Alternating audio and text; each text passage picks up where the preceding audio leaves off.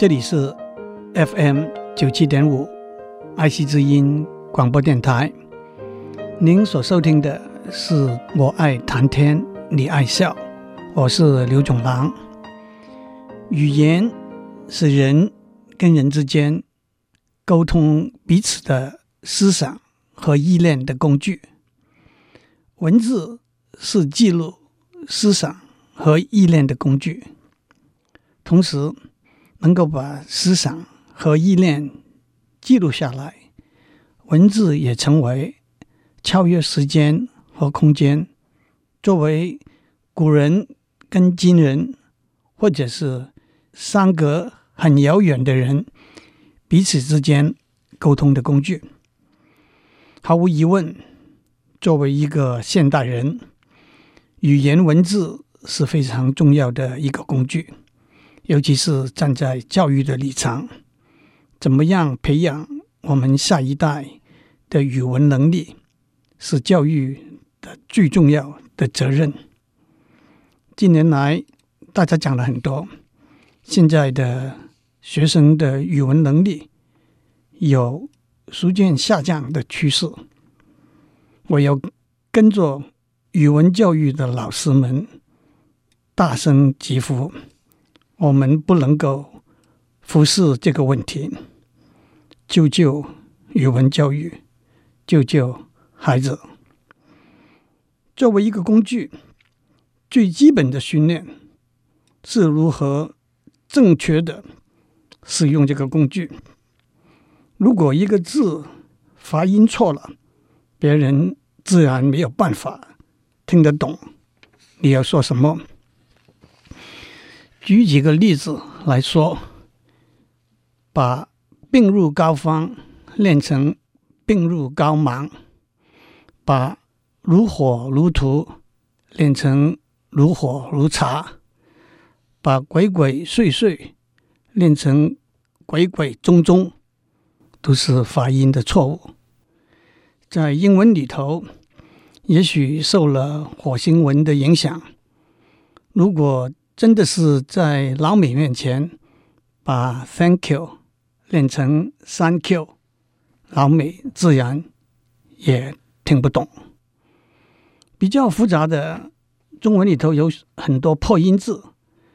同一个字有不同的发音，例如美妙的音乐给我带来很多的快乐，欺善怕恶的人令人厌恶，虚与委蛇不是虚与委蛇等等。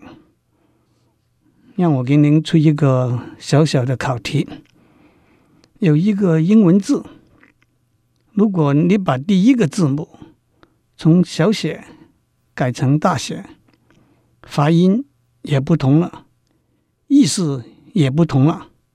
你知道这个字是什么字吗？那是 P O L I S H。P 小写的时候，这个字念 polish，是擦亮的意思。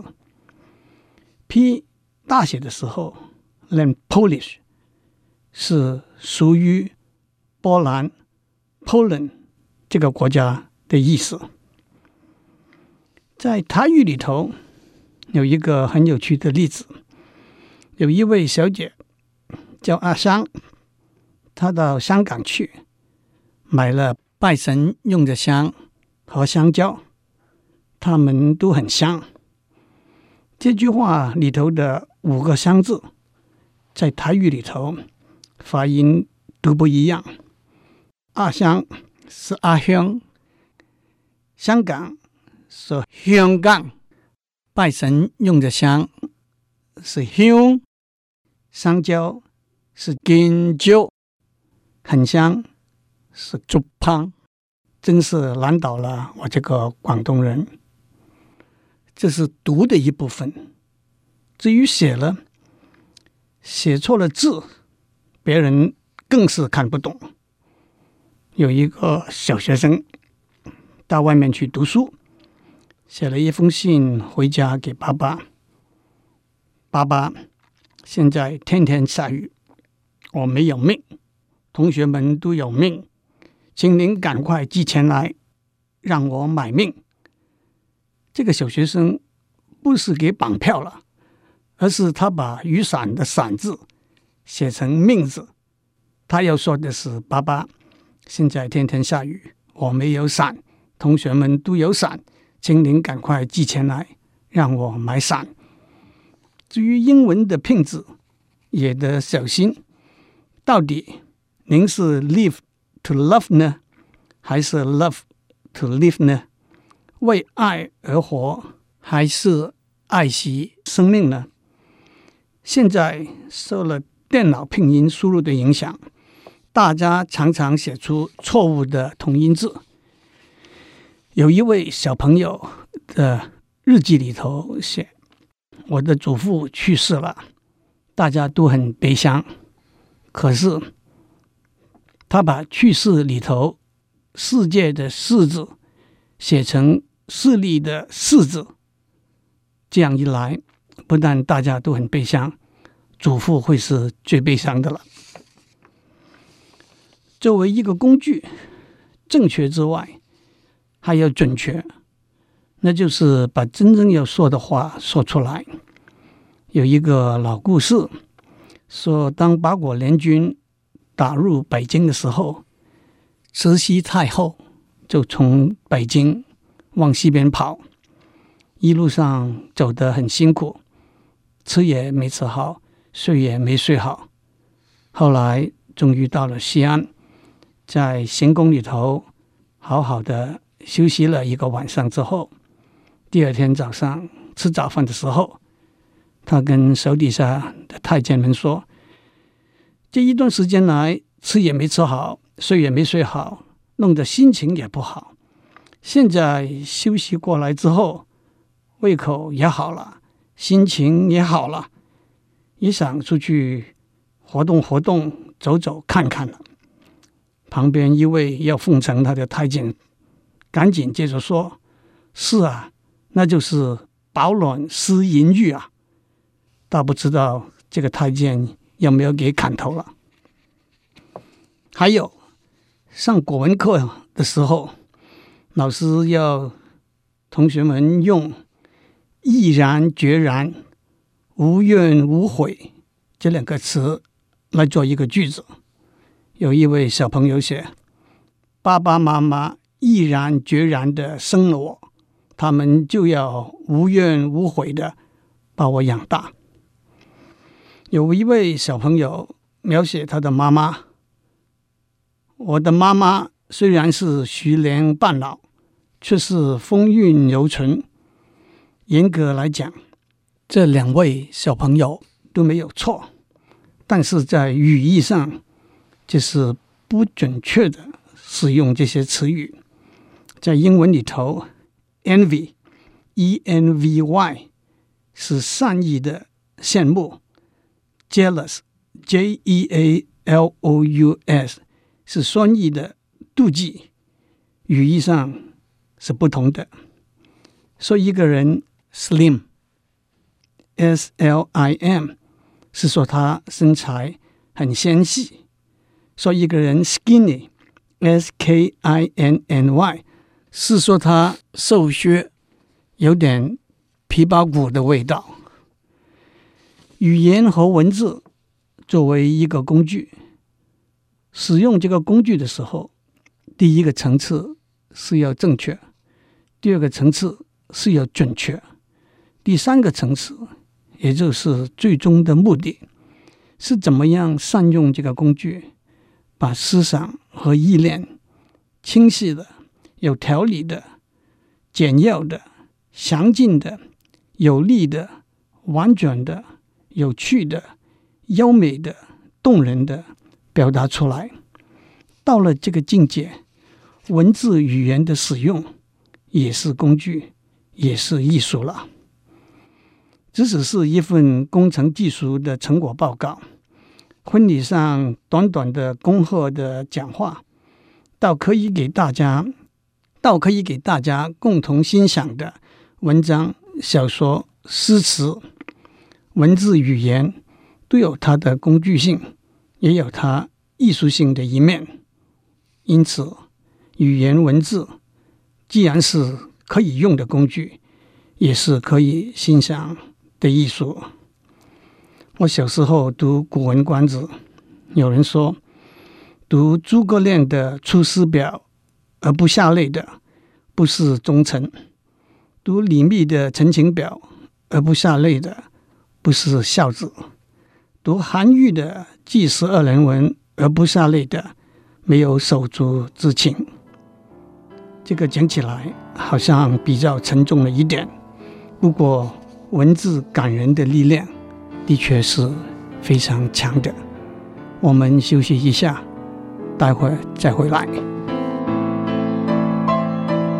我们在上面讲过，语言文字的教育的三个目标是正确、准确和善用语言文字这个工具，跟好好欣赏语言文字这份艺术。那么，我们的语文教育应该是。怎样实施呢？大家都完全同意的三个大原则是：多讲、多读、多写。让我把我在中小学时代的经验讲出来。也许那个时代比较古老，也许那个时代的老师除了授课之外的杂事没有那么多，但是的确。那个时代没有升学考试的压力，在讲方面，从小学一年级开始，我们有一门叫做说话的课。每个礼拜，每位小朋友轮流站在讲堂上做一个短短的演讲。此外，学校每个学期有演讲比赛，到了儿童节、毕业典礼。也都有学生代表上台演讲，很多人，包括我在内，还学演话剧。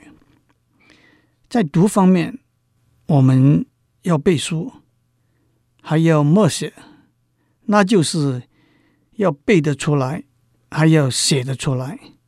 我们还有读写，那就是老师读我们没有练过的文章。我们要把老师读的写出来。在写方面，我们从小学三年级开始，每个礼拜要写周记；到了小学五年级，每个礼拜要写两次。我们要教大小字的书法练习。我们发行笔报，把同学们写的比较好的文章。找书法比较好的同学，把他们抄下来贴在墙壁上。我们有作文比赛跟书法比赛。我有没有补习呢？有。暑假的时候，妈妈给我选择的是练唐诗跟古文。我相信我的教育经验和现在小朋友们的经验有很多相似的地方。时空不同，调整改进的空间很大，但是我相信原则是一样的。讲到这里，大家会问：那么课程的内容是什么呢？这个问题牵连到两个最近热门的话题，一个是文言文和白话文之间的选择，最近有很多的讨论。关于中学国文课程里头文言文和白话文的比例，应该是百分之六十五对百分之三十五呢，还是百分之四十五对百分之五十五？另外一个大家比较不注意的话题，那就是国文课本要不要包括从英文或者其他语言里头翻译过来的文章？对这两个问题。我有一个简单的回答：我们的国文课程里头，百分之一百都应该是好的文章。好的文章没有文言白话之分，也没有中文英文之分，语言文字在外表上有发音、用字、造句、遣词的分别，但是它们的内涵、它们代表的思想和意念是相通的。我要说，文言文好，白话文跟着好；白话文好，文言文跟着好。我又说，中文好，英文跟着好；英文好，中文跟着好。我可以说。这是我自己的经验。我写的白话文里头有文言文的痕迹，我写的英文里头有中文的痕迹。一刀分为二是不可能，也是不必要的。当然，我这样讲，难免有人说是过分的理想。我们所以要斤斤计较文言文和白话文的比例。是因为我们必须按照固定的纲领来教学生，因为学者要考什么，我们就得教什么。我不能不回到我当年念国文的经验。我们买了一本课本，里面有很多的文章，程度大概都是适宜我们这一个班次的。老师喜欢选那一篇，我们就练那一篇。同学们喜欢那一篇，老师就到别的地方去找出相关的文章。我们读完了朱自清的《背影》，又读了他的《荷塘月色》。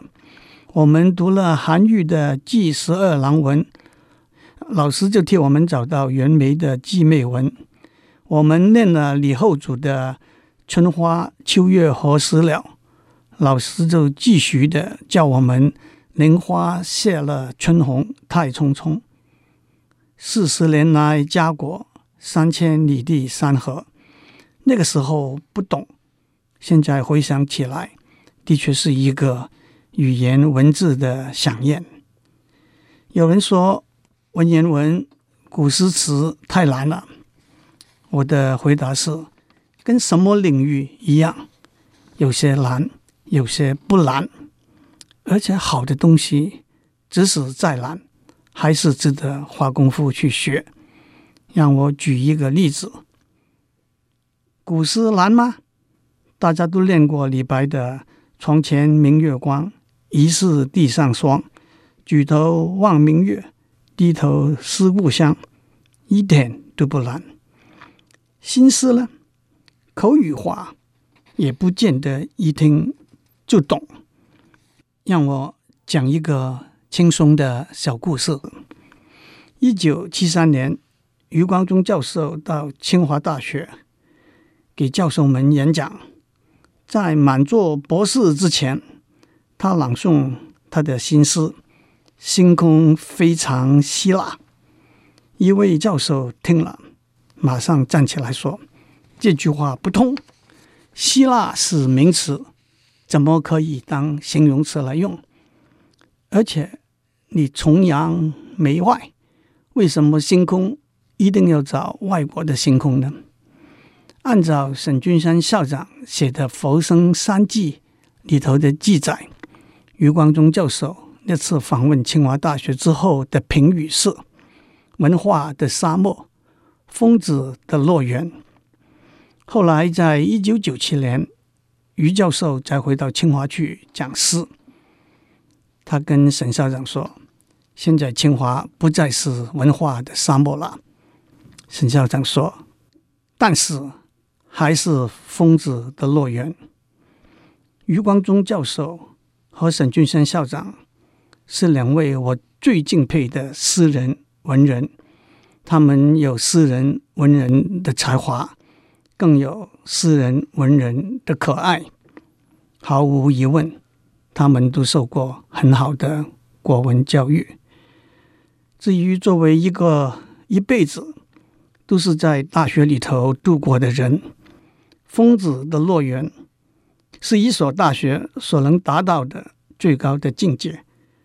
教育，包括语文教育在内，本来就是要。为我们带来几分清醒，几分陶醉。祝您有个平安的一天，我们下周见。